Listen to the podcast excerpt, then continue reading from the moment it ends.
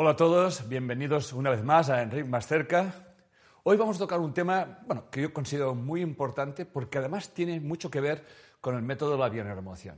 Se trata de engaños de la memoria y comprender nuestros recuerdos.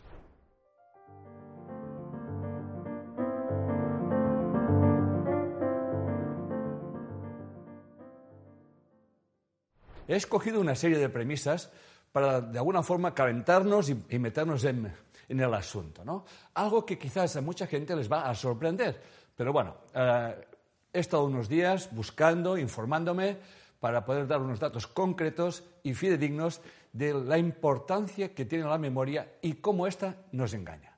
De hecho, la memoria nos engaña porque el cerebro ahorra energía, coge atajos ¿eh? y eso hace que provoquemos o que provoque falsos recuerdos. ¿no? De hecho, en toda situación, siempre que estamos frente a una situación, una situación, vamos a llamarla importante, estresante, donde hay un estado emocional pues, e-, elevado, siempre hay unos filtros. Nosotros no vemos el mundo como es, ya lo sabéis, tenemos una serie de filtros que alteran la realidad objetiva y sobre todo debido a nuestros procesos cognitivos y nuestras ideas preconcebidas. Nuestro cerebro rellena muchos huecos, tenemos vacíos y los recuerda con otros recuerdos que lo que pretende es como hacer real nuestra realidad, ¿no? O sea, esas ideas que yo tengo preconcebidas con respecto a ciertas cosas, a ciertas personas, a ciertas ideas, pues como que el cerebro las reencuadra y te lo llena, ¿no? Y llegamos realmente a crear un falso recuerdo y encima creemos que este recuerdo es verdad. Y es otra cosa muy importante y una premisa también vital, considero yo. El cerebro borra muchas veces recuerdos o experiencias porque de alguna forma no le están cuadrando o no, están cuadrando en nuestro sistema cognitivo y en nuestras ideas preconcebidas. Y sobre todo tener en cuenta que nuestros recuerdos siempre están influenciados por las fuentes externas y también por ideas que podemos ir añadiendo nuevas a medida que vamos, pues obviamente, viviendo y experimentando experiencias que son muy afines a otras. Por lo tanto, se hace una especie de mejunje en el cerebro y realmente nuestro cerebro escoge aquellas partes que de alguna forma le cuadran más con nuestros procesos cognitivos y con nuestras ideas preconcebidas. Los falsos recuerdos eh, no es que sea algo malo, ni muchísimo menos. Eh, veremos más adelante que eh, tiene un sentido biológico del para qué nuestro cerebro crea falsos recuerdos. Pero sobre todo, una de las cosas muy importantes y que también sirve para enviar una emoción, para hacer la, la indagación o la autoindagación cuando uno realmente se está observando a sí mismo, es que la forma que tenemos de recordar o la forma de crear falsos recuerdos, que puede verse, por ejemplo, en las parejas, una pareja puede recordar una experiencia que vivieron los dos y recordarlos de una forma diferente, esto no quiere decir que uno tiene razón y el otro no la tiene, sino que la forma de, hacer ese recuerdo, de ese falso recuerdo, tiene mucho que ver con la persona. Por tanto, esto es una clave para conocernos a nosotros mismos. Si con tu pareja o con un amigo vivís una experiencia y ambos recordáis en general la experiencia se recuerda en general, pero en cosas concretas, algunos se acuerdan de una cosa y otros se recuerdan de otras. No solamente esto, sino que, ¿ah, sí? ¿Esto pasó? Sí, sí, ¿que no te acuerdas? Pero, ah, no, ¿cómo no te puedes acordar de eso?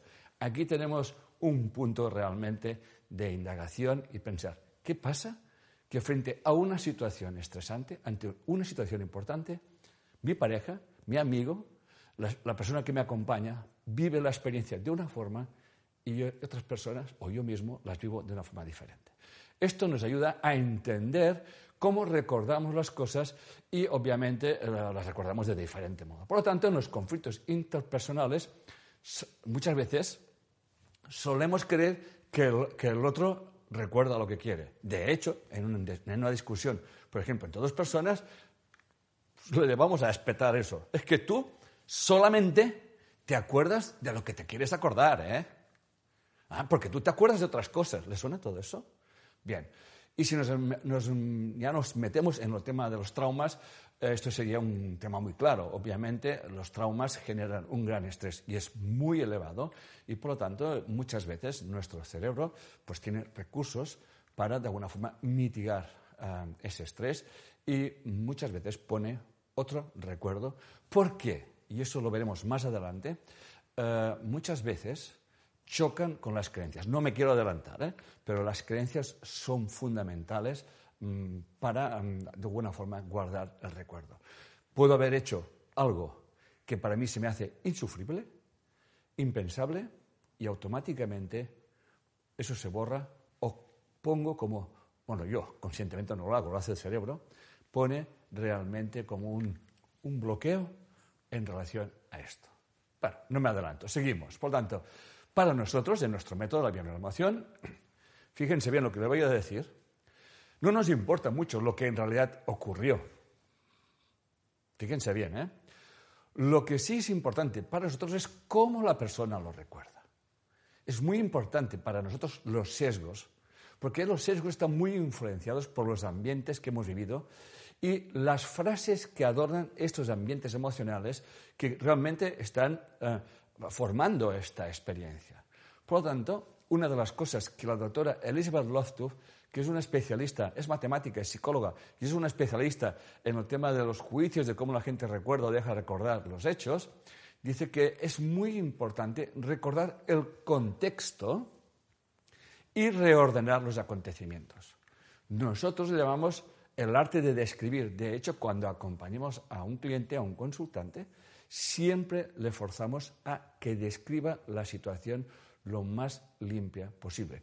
Y para ello, para poder realizar este acompañamiento, nosotros, los acompañantes en bioemoción, eh, recalcamos la importancia del rapport o el clima de confianza para que la persona que estamos acompañando eh, pueda entrar en esos contextos, en estos ambientes que de alguna forma han sido como mm, manipulados por nuestro cerebro, han sido mitigados, han sido como distorsionados y de alguna forma cuando esa persona se siente acompañada, y eso me ha ocurrido muchísimas veces, eh, me han llegado a decir cosas diciéndome concretamente esto.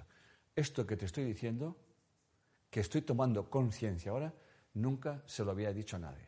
Era tan importante eso que me pasó que un día sentí que no podía, que no podía saberlo nadie eso porque realmente era como que me ponía en conflicto con todo el mundo. Y lo han llegado a expresar. Obviamente esto se queda aquí y seguimos.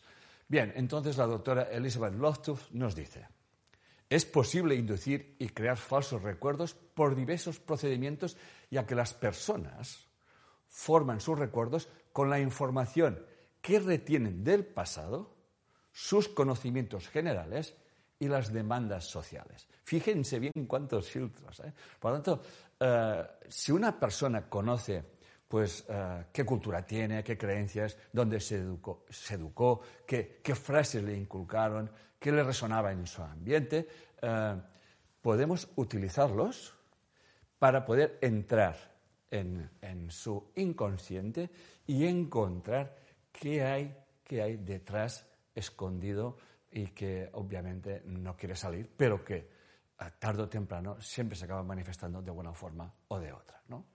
Por lo tanto, muy importante, muy importante tener presente algo que siempre estamos hablando, pero no por decirlo muchas veces, eso queda integrado o entendido. Bien, de hecho, para almacenar un recuerdo se necesita algo muy importante.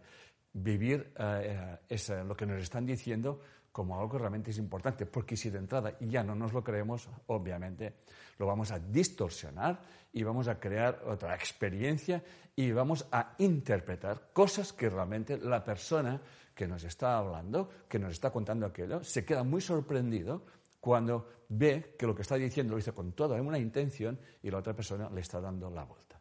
Esto que estoy explicando no es que no se sepa, es que esto es el pan nuestro de cada día. Por lo tanto, la experiencia humana del tiempo eh, es no lineal. Además, el, tiempo tampoco es lineal. ¿Qué quiere decir eso? Que no existe un archivo único y neutral de todos los acontecimientos eh, que hemos pasado, esos acontecimientos vitales. No, no hay un archivo único y, neutro, ni muchísimo menos. Los recuerdos eh, se mezclan como una especie de baile, ¿no?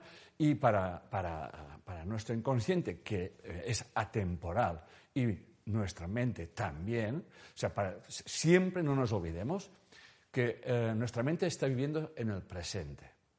Y cuando nosotros recordamos algo que ocurrió en el pasado, para nuestra mente es el presente.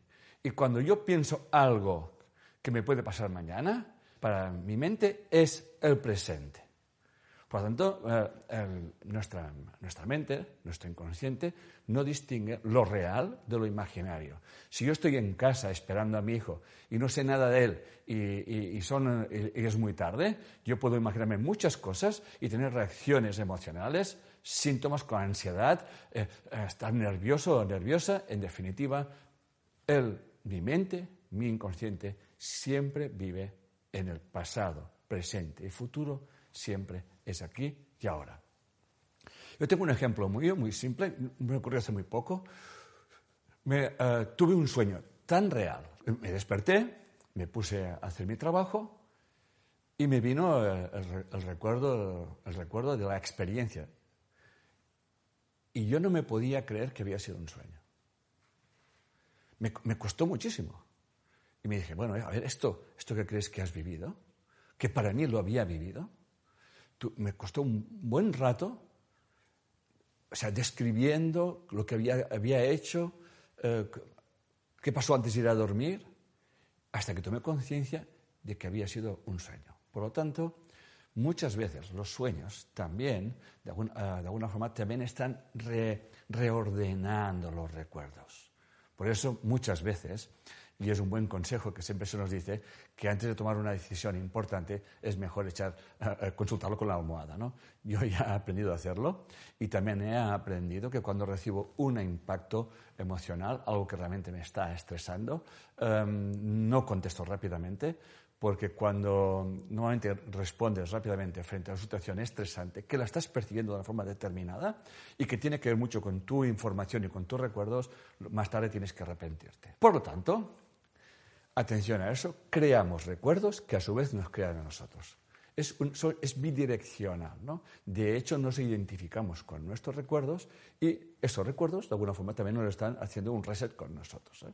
Por tanto, creamos recuerdos, falsos recuerdos, rellenamos esos, huecos con otras ideas, con otros recuerdos. Yo recuerdo la experiencia, eh, un estudio científico de, una, que son varias personas que están observando un mismo acontecimiento grabado, donde se ve un accidente de, automóvil, y luego los, psicólogos hacen una, pregunta, ¿no? Ah, ¿Cómo estaba el semáforo? Ah, mm, ¿Pasaba alguien por el lado izquierdo o no sé qué? Y bueno, cada uno contestó lo que le dio la gana. Bueno, todos contestaron que había un semáforo cuando no había ningún semáforo, ¿no? Por lo tanto, mm, atención, atención, que no siempre vemos lo que, lo que hay y que muchas veces vemos cosas que creemos que tienen que estar allí porque ni escuchamos y tampoco vemos. Por lo tanto, la memoria no es un almacén preciso, fiable y certero. Y nunca olvidemos que nuestros recuerdos pueden ser modificados por la imaginación que le pongamos después, cuando en realidad em, yo estoy revisando una experiencia y le puedo poner muchos matices a esa experiencia y, de hecho, darle un sentido muy diferente al sentido original. ¿no? Y lo mismo, mis experiencias que son afines a estos recuerdos también se van, se van mezclando y al final creamos una experiencia que es como, como un collage, una mezcla de muchas experiencias. Bien, ¿cómo influye en nuestros recuerdos a los diferentes aspectos de nuestra vida? Ya he dicho antes que por encima de todo las creencias. Yo voy a poner mi ejemplo y he hablado muchísimas veces de él, pero obviamente es personal y, lo puedo compartir. Yo cuando tengo que tener recuerdos de mi infancia, siempre, siempre, o casi siempre, está Dios. Siempre está Dios, siempre está Dios por algún lado, ¿no? Eh, si la experiencia es estresante, o si yo tengo que acordarme de mi madre, siempre hay una iglesia. Siempre, siempre. ¿Por qué? Porque mi experiencia de pequeño, el estrés y los ambientes emocionales que yo viví de pequeño, la presencia de Dios, de alguien que te está controlando y que tienes que vigilar lo que haces o lo que dejas de hacer, está inculcado en mi vida. Por lo tanto, me ha costado muchísimo, eh, de alguna forma, no borrar, sino darme cuenta de que realmente había algo más. ¿no? Entonces buscaba experiencias, recordaba las experiencias y buscaba describirlas, ¿no? ¿Qué había más allí? ¿no? Pero todo es así, te das cuenta de cómo... Luego pondré un ejemplo, o un par, um, para que veáis hasta qué punto nuestras creencias modifican, condicionan, codifican nuestros recuerdos. ¿Qué les voy a decir de los estados emocionales? Depende de tu estado emocional, cualquier cosa que pase te puede afectar de una manera o te puede afectar de otra y por tanto ser codificada también de esa manera. Muchas veces la falta de información ante un evento la ponemos nosotros. También la duración del evento es muy importante y el impacto estresante. Por tanto, los recuerdos de estresantes de la infancia, como les acabo de contar, los falseamos muchísimas veces. Y muchas veces utilizamos un recuerdo para tapar otro mucho más estresante. Voy a poner unos ejemplos. Ejemplo de tapar un recuerdo. Es una mujer de 46 años que no ha salido con un hombre desde hace 15 años, por lo tanto desde los 31. Dice, no ha tenido sexo nunca. Y ella habla de que su verdadero amor falleció en un accidente hace 15 años y que desde entonces no sale con ningún otro hombre. Tengo que informarles que el luto de esa señora o señorita ¿eh? mm, realmente estaba tapando un recuerdo, porque fue novia de ese señor tres meses, como que ni se acababan de conocer. Entonces, ella tapaba un recuerdo en el que ella era abusada por su padrastro durante cinco años. Por lo tanto, utiliza el recuerdo de su novio para no intimar con nadie. Ella no se relaciona con otros hombres, nunca ha tenido sexo queriendo al menos, y siempre dices que yo estoy en el luto porque yo conocí a mi amor verdadero y este falleció. Otro ejemplo. Un hombre tiene arrebatos de ira y de cólera aterrorizando a su familia. Siempre que hay un tema de fiestas o por el estilo. Y él no sabe lo que le pasa. Y al final tiene que marcharse, tiene que marcharse porque se da miedo hasta él mismo. ¿no?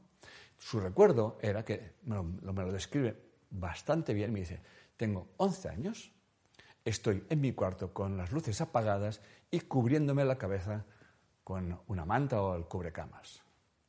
Mi padre había llegado borracho a casa. Era Navidad. Yo estaba lleno de rabia, de ira, de cólera. Quería pegarle, quería, quería realmente ah, hacerle daño. Pero esto es pecado, creencia. Así lo dijo. Eso, pensar eso para él era terrible, era un pecado. Me recuerdo un poco a mí. ¿eh? Bien, entonces él arregla esto. Se comporta como un padre agradable. Tiene que tapar de alguna forma todo eso. Tiene que reprimir su sombra. Tiene que reprimir que él ha cometido un pecado, entre comillas. Por eso, cuando se produce una proyección, que cuando hay una fiesta, sale este niño enfadado y empieza a gritar y a ponerse nervioso y huye de la familia. Decir tiene que cuando él estuvo hablando de eso, y obviamente yo le estaba haciéndole rapport y recogiendo este, ese estrés, me dijo, la verdad es que ya no creo en eso. Digo, ¿lo ves? Pero estaba allí, había que sacarlo a la luz. Y eso se llama tomar conciencia, no hay que hacer nada más. La persona se fue tan tranquila. Ahora y se lo dije, cuando hagas una fiesta te sentirás incómodo, porque eso no se va a dar para mañana. Hay unos recuerdos, hay unas creencias, se han rellenado muchos huecos aquí. Pero tú ahora te lo observarás y te darás cuenta, y te darás cuenta que eso irá bajando su estrés y obviamente eh, no pasará lo que está pasando. Otro ejemplo del libro Volver a casa de Brashaw dice, mm, nos habla de las conductas violentas que en su mayoría, según Bruno Behelin, provoca lo que llama identificación con el ofensor. De hecho, en los ambientes emocionales de pequeño, cuando en casa se viven ambientes emocionales eh, importantes, eh, golpizas, gritos, en fin, peleas entre los padres, de hecho, el niño o los niños eh, hacen como una identificación con con el ofensor porque realmente no soportan este estrés. Y muchas veces estos niños, estas personas, cuando son mayores, eh, eh, están tan identificados con el ofensor que también son ofensores, o también son gritones, etcétera, etcétera. O todo lo contrario, ¿no? que realmente viven situaciones donde realmente les siguen pues, no, machacando. ¿no? Además, también hay otra parte de violencia, también que las personas que han tenido padres muy permisivos ¿eh? Em, ah, pueden llegar a convertir a sus hijos en seres superiores y en narcisistas. ¿no? por lo tanto, lo que quiero decir con eso es que según el ambiente emocional en que hemos vivido desde pequeño, realmente podemos llegar a perder nuestra identidad e identificarnos con aquellos aspectos o con las personas que realmente nos hacen vivir el estrés. De hecho, he visto en varios ejemplos de, una mujer que me consulta de que tiene un marido que, no le gusta que grite, pero, pero grita y dice, que habla muy fuerte y me pone muy nerviosa. ¿no? Y allí eh, descubrimos que su padre no solamente era un gritón, sino que era un maltratador y cualquier hombre que levantase un poquito más la, voz realmente lo alteraba. Era un poco como lo del, lo del hombre que también con las fiestas se alteraba. ¿no? Otro ejemplo, un hombre con fobia a conducir y conduce un camión, atención a esto, indagamos que tiene un padre que es muy agresivo, dictador, ¿eh? los tiene todos aterrorizados y hay una creencia muy importante. Al padre hay que obedecerle siempre. Él vive en casa con ese estrés, pero llega un día que no puede más y se va de, y se va de casa. Esta es la clave. Se va de casa.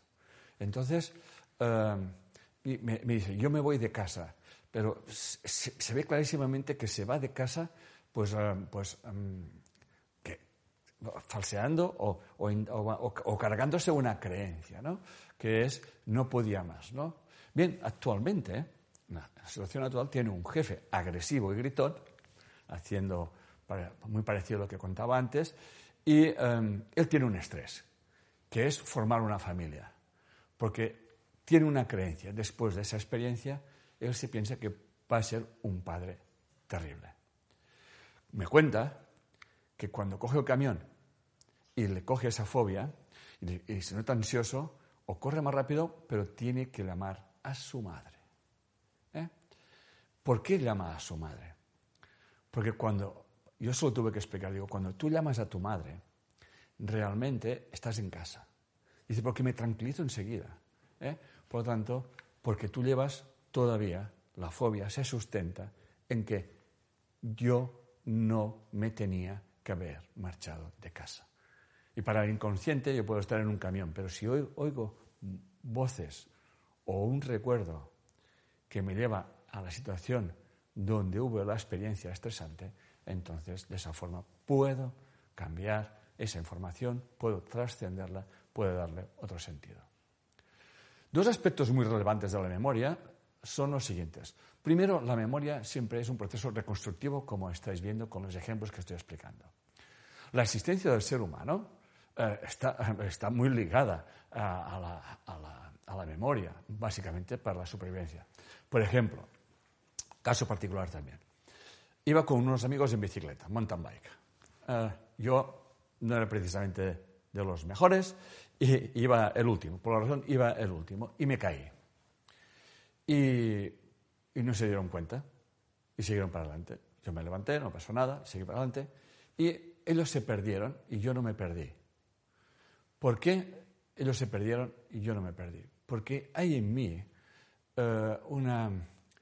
Como he sido el mayor de diez hermanos y de alguna forma se ha desarrollado en mí una superresponsabilidad porque muchas veces los acompañaba con siete ocho años, llevaba a mis dos hermanas pequeñas y, las, las, vecinas, que por tanto iba con cuatro niñas, bueno, yo también era un niño, claro está, pero ella era más mayor, y de alguna forma siempre me quedaba con todos los detalles para no perderme y sobre todo para saber llegar a casa. Entonces, en, ese, en esa excursión que estábamos haciendo, que era realmente complicada, yo tenía muy memorizado dónde será muy fácil perderse. Mis compañeros se perdieron y yo no, porque yo tenía muy, muy memorizado. Por tanto, cuando yo voy en ambientes, y mucha gente lo hace, que no conoce, ¿eh? Eh, y cuando voy por un camino o una montaña que no conozco, siempre voy quedándome con muchos detalles. Y muchas veces me giro y miro, la, memorizo desde la visión de vuelta. y se me queda grabadísimo. Se le llama supervivencia. Por lo tanto, la, memoria utiliza ciertos aspectos de cada experiencia para la supervivencia. Por lo tanto, la memoria puede integrar muchísimos recuerdos, y que es otro aspecto, que es recordar muchos eh, o almacenar, integrar múltiples recuerdos y luego hacer predicciones de futuro en función de las experiencias y de los recuerdos almacenados. Y de esa forma le permite resolver problemas en el presente y aprender nuevas maneras de resolverlos. Por lo tanto, tiene, por tanto, tiene un rol de supervivencia y tiene un rol adaptativo. Por todo ello, las soluciones aplicadas que yo voy aplicando a medida que voy eh, tomando conciencia de las diferentes experiencias, yo puedo ir modificando los recuerdos. La memoria es clave en la evolución. De hecho, la memoria colectiva hace que cada generación eh, no comience de cero. De hecho, eh, recibimos información de nuestros ancestros de situaciones muy estresantes que nos permite ya de entrada nos marcan, nos marcan y nos condicionan. Y y no solamente eso, sino que mm, muchas veces no entendemos ni por qué. ¿no? El ejemplo de que eh, viene bien recordar, por ejemplo, que comer mm, frutos de un árbol que es venenoso, eh, que nuestro padre comió y se puso enfermo, pues yo no lo como. Em, pero no hace falta que me lo digan, sino que es que ya no, ya no me gusta. Yo recuerdo una experiencia de una persona que era, era, alérgica a un medicamento, mm, pero muy alérgica, eh, un medicamento o unos medicamentos, no me acuerdo exactamente, y al final descubrimos que un, abuelo o una abuela se murió por un error médico. Por lo tanto, en la memoria había como una reticencia eh, a, la medicación, pero no a la medicación en general, sino concretamente creo que era un producto que llevaba aquella, aquella medicación. Por lo tanto, ya no era la medicación en sí, sino la parte química o bioquímica del producto. Por lo tanto, fíjense lo importante que es almacenar esos recuerdos para, también eh, para la evolución. ¿no? Por ejemplo, tener fobia a viajar, eh, mm, que fue un caso que también vi, eh, viajar, pues viajar, no, hacía falta coger un avión, porque su abuelo, con un gran estrés debido a la guerra, se vio obligado a emigrar a otro país y hubo un gran, un gran estrés. Por lo tanto, moverse, viajar, es como generar un estrés en la familia. Como podéis ver, cuando tomamos conciencia de eso, que es nuestro trabajo en bien o la emoción, realmente las personas llevan a un estado de equilibrio emocional, de paz interior y por lo tanto permite hacer las cosas. Sí que habrá un estrés, sí que no tenemos que, que como que me siento incómodo, pero tendremos ya otra comprensión, estaremos reescribiendo. Por tanto, de cada evento se almacenan al menos dos versiones, una más burda y otra más fina. Y esas se almacenan todas en el hipocampo. El hipocampo es una parte del sistema límbico que tiene eh, básicamente guarda la memoria y el aprendizaje en espacio-tiempo. ¿no? Realmente hay unos estudios que tienen que ver con la gente que quiere ser taxista en Londres. ¿no?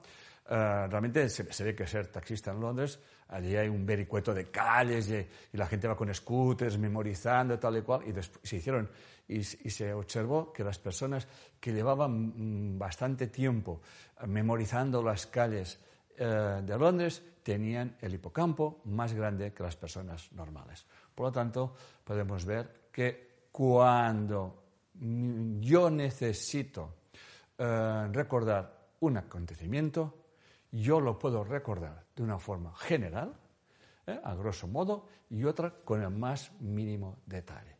Siempre se puede hacer de esa forma. Es lo más normal es recordarlo de una forma a grosso modo, porque, repito, eh, siempre es un tema de ahorrar energía, que eso el cerebro lo tiene muy claro porque gasta mucha energía. ¿no? Pero cuando se presta y cuando sabemos acompañar a una persona y lo llevamos a un punto de descripción, podemos uh, sonsacar recuerdos que ni la misma persona eh, se acordaba que los tenía. Es más, decía, yo no me acuerdo de eso. Recuerdo un caso de una persona que me decía que no tenía memoria, que no se acordaba de nada, y fue un espectáculo lo que llegó a recordar esta persona. Todo eso reafirma nuestro método, la importancia de nuestro método y su eficiencia. Buscamos recuerdos y forzamos a describirlos con la mayor precisión posible, al detalle. Lo hacerlo verbalmente y bajo otras percepciones, al verbalizarlo y de alguna forma observar al observador, observar lo que le está pasando, el estrés que le está pasando a esta persona, automáticamente los recuerdos se van modificando, se van readaptando y, aquello que antes se parecía muy estresante está allí, pero ya ha bajado el nivel de estrés. Y eso lo, lo hace el cerebro, pero también podemos ayudar al cerebro a que lo haga y ese es el trabajo en bienormación. Lo redirigimos. Por lo tanto, tal como decía, la importancia de las creencias, nuestras creencias, repito, lo he dicho antes, pero eh, es importante recalcarlo, nuestras creencias modifican las experiencias y si realmente podemos detectar la creencia, que es uno de nuestros trabajos, entonces el simple hecho de detectar la creencia y darte cuenta que la creencia se basa en una experiencia, que tú ya no puedes ni siquiera creer en esas creencias, por lo tanto ya estamos reinterpretando la experiencia. Dos personas con diferentes creencias codifican la información diferente, siendo las emociones clave. Por lo tanto, podemos añadir detalles a nuestros recuerdos y eso nos facilita reescribir nuestra historia. Si yo acompaño a una persona con la experiencia actual de su vida y la acompaña en un pasado, pero no nos olvidemos que siempre es presente, con otra percepción, con otro estado emocional, estaremos reescribiendo nuestra vida, como nos diría la doctora Natalie San. El recuerdo es un proceso dinámico y bidireccional. Incluso la misma experiencia puede ser un recuerdo muy diferente dependiendo del estado emocional y en el contexto que se recuerde. El estado emocional también es bidireccional. Mi estado emocional condiciona el recuerdo o la codificación del recuerdo y cuando realmente como explicaba anteriormente, yo soy capaz de mirarlo con otros ojos, con otra percepción, con otra comprensión, yo puedo reescribir mi vida. Los recuerdos no solo son ventanas al pasado, también son nuestras formas de concebirnos en el presente. Acuérdense de eso. No somos el resultado de nuestra historia, sino de nuestra forma de guardarla y de codificarla. Por lo tanto, cuando queremos recordar, siempre hay muchas resistencias y yo he puesto algunas para tomar conciencia que siempre nos encontramos en nuestras consultas. Hay un miedo a dejar de tener razón. No se lo pueden imaginar hasta que es una locura, ¿eh? porque realmente hay una gran resistencia a dejar, ah, entonces las cosas no eran así. ¿No estás tú confundido? ¿eh? Otra muy importante, no querer olvidar la ofensa. También eh, en esa resistencia está eh, las personas que, y esto es muy biológico, es evitar repetir el dolor, pasar por esa experiencia realmente dolorosa, que es muy importante disociarnos, verlos em, observando, de hecho, de hecho, al observador confuso, al observador que está en estrés. Y recuerdo una vez más que para nuestro inconsciente lo que pasó, pasó en el pasado, pero en el presente cuando lo recordamos, está en presente y revivimos las experiencias. Por eso, cuando acompañamos a alguien a revivir una experiencia, hay que tener mucho cuidado para realmente, porque está la, mente de la persona que acompañamos está como abierta a ver lo que pasa y hay que ser muy preciso con las palabras que utilizamos y con las nuevas formas de ver y entender la vida. Y también eh, la resistencia a tomar conciencia de que mis proyecciones, lo que yo veo y lo que yo siento fuera pienso que son verdad. Y sobre todo nos agarramos muchísimo a la culpabilidad. Y muchas veces cuando nos sentimos culpables o tenemos sentimientos, vamos a llamarle, que me distorsionan y que no me hacen estar bien o no estar en paz, realmente siempre buscamos una solución que es proyectarlos afuera cuando en realidad esto no libera absolutamente a nadie. Por lo tanto, vamos a ver ese apartado de modificando recuerdos conscientemente, que es lo que realmente nos importa a todos. ¿Cómo se crea un recuerdo? El psicólogo Michael Gazzaniga destaca dos aspectos fundamentales para recordar un acontecimiento. El primero, la emoción con la que se vive. Como podéis ver, eh, bio-neuroemoción, bio-neuroemoción, biología, neurología y emoción, la emoción es clave yo puedo vivir una experiencia con una emoción y tener un recuerdo. Vivir la misma experiencia con otra emoción y tener otro recuerdo. Porque además las emociones es como un sello. Eh, el cerebro los aglutina, aglutina los recuerdos en función de las emociones. Si tú tienes la emoción de la ira, te mete allí los recuerdos en los que has experimentado esa emoción. Eso es muy importante entender. Por eso, cuando realmente cogemos un recuerdo y le damos la vuelta a la emoción, el, cerebro lo almacena en otro, en otro lugar. ¿eh? Por lo tanto, aquí está la importancia de la, información inconsciente, de, indagar y, de, sobre, todo, sobre todo hacerlas conscientes, porque no nos olvidemos que si no hacemos conscientes nuestros problemas, nuestros conflictos, como diría Carl Gustav Jung, le llamaremos destino. La otra es la curiosidad. La curiosidad con que vives una situación. El interés y la curiosidad. Influye muchísimo en la calidad del recuerdo y en la duración del recuerdo. Pero para realmente tener una curiosidad que recuerde las cosas de la forma más fidedigna posible, es importante desarrollar lo que en bioneuromoción enseñamos, una mente inocente. Entonces, crearemos nuevas memorias y nuevas formas de percibir. Las características de una mente inocente es destacar la importancia de desarrollar el tipo de observador que somos. Es muy importante cómo observamos, porque nuestra forma de observar darán unas acciones y obtendremos unos resultados. Por lo tanto, una mente inocente no juzga. Imagínese una situación de estrés en la que observas la situación y no juzgas vas a tener un recuerdo muy diferente a la que ves una situación y te enfadas. Tener conciencia de que siempre te estás proyectando. Por lo tanto, no vemos las cosas como, como son, sino como realmente somos. Y sobre todo, una mente inocente aprovecha para cambiar sus creencias. Y nunca hay que olvidarse que recordar es revivir una experiencia. El estado de ánimo con que lo hacemos es clave. Si lo hacemos para recordar viejas heridas, viviremos sufrimiento y dolor. Si lo hacemos para perdonar y perdonarnos, entraremos en la paz interior. Y la importancia de la epigenética en los recuerdos. En 1864, cerca del final de la Guerra Civil de los Estados Unidos, los Estados Confederados tenían realmente unas condiciones para meter a los prisioneros de guerra lamentables. Estudios epigenéticos demostraron que los hijos y los nietos de las personas que vivieron en esas condiciones, eh, sobre todo por la línea masculina, tenían problemas de salud y menor esperanza de vida. Y no hubo mutaciones genéticas. Hay otro ejemplo de epigenética que se llama la sensibilidad de la tercera generación. Crías de roedores heredan experiencias sensoriales, en ese caso del olor, ¿eh? incluso de sus abuelos.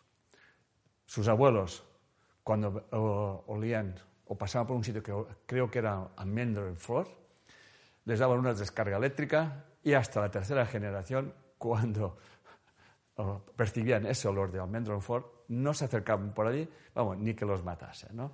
De hecho, eso son experiencias que se han hecho en la Universidad de Emory. ¿eh? también nos hablan de que esa tercera generación, si les cambian, eh, hay una inseminación artificial, y les cambian a otras madres, eh, siguen manifestando la misma información. Por lo tanto, la importancia de recordar eh, experiencias traumáticas de nuestros ancestros es eh, una importancia evolutiva y de supervivencia. Y para finalizar, voy a hacer una recapitulación porque soy muy consciente que he dado mucha información en un tiempo más bien corto, pero bueno, ahí les tengo para vayan pensando y tomando conciencia de hasta qué punto vivimos en una gran mentira todos. Bien, podemos crear recuerdos falsos e ir modificándolos con el tiempo.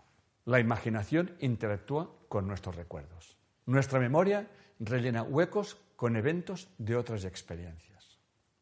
Los falsos recuerdos son señales de un cerebro saludable. Lo hace porque necesita atajos, ahorrar energía. Es un recurso evolutivo y adaptativo para adaptarse a nuevos problemas. La importancia del estado emocional Recordad que siempre es bidireccional. Somos el resultado de cómo codificamos la información, la importancia de las creencias. La bioneuromoción nos lleva a recordar con otra percepción, con otro estado emocional y nos permite reescribir nuestras experiencias y recuerdos.